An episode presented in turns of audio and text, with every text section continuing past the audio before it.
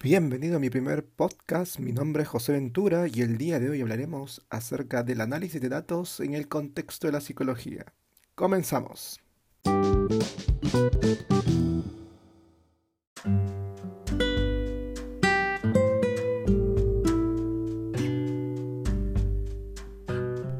Muchas veces en el ámbito de la psicología se piensa que el análisis estadístico es un procedimiento mecánico, prácticamente un ritual donde uno sigue los mismos pasos en todos los análisis.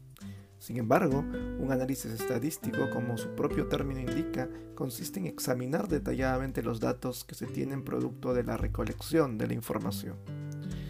El ejemplo más típico es lo ocurrido con el alfa de Cronbach, que ha sido utilizado de forma indiscriminada, suponiendo que es el coeficiente por autonomacia cuando se requiere examinar la fiabilidad de un conjunto de ítems a través del método de consistencia interna. Pese a ello, los coeficientes estadísticos pueden ser vistos como personas que si no encuentran su lugar en el mundo se encuentran perdidos. En pocas palabras, aplicar un coeficiente a un conjunto de datos que no le corresponde es como querer que un pez viva en un árbol. Usted debe ser lo suficientemente letrado en los fundamentos de tal o cual coeficiente para saber cuáles son sus condiciones de uso, es decir, dónde ese coeficiente puede ser utilizado para que ese pez encuentre el mar. Por ejemplo, el coeficiente alfa requiere la asunción que los ítems pesen de forma igual o parecida en un determinado test, lo que técnicamente se llama tau equivalencia o verdadera equivalencia.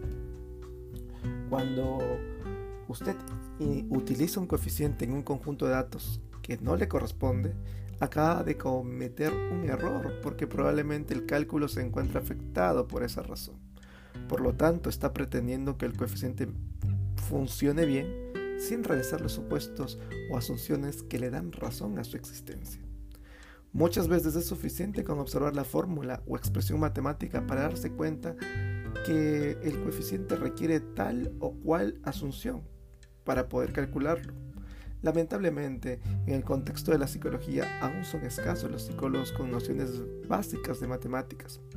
Otro aspecto es recordar que en el colegio nos enseñan el curso de lógico matemático, porque muchas veces las fórmulas tienen una lógica y grafican el razonamiento del autor.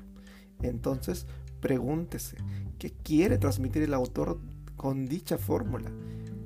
Esto, a pesar de no entender el artilugio de las expresiones matemáticas, le proporcionará la motivación suficiente para indagar más acerca de las asunciones de tal o cual coeficiente.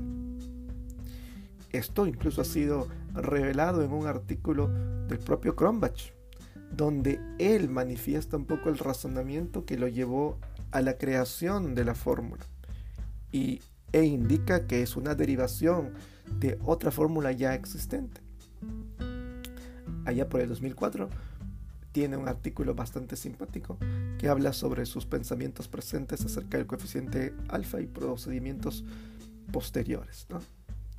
En conclusión, tratar de entender mejor los coeficientes, aleccionarse un poco en las nociones básicas de las matemáticas, es una tarea que en el futuro un psicólogo que investiga debe realizar. Claro está, si quiere salir de lo que escucha en la universidad, si quiere desafiar lo que le han enseñado, en pocas palabras, si quiere desaprender lo aprendido.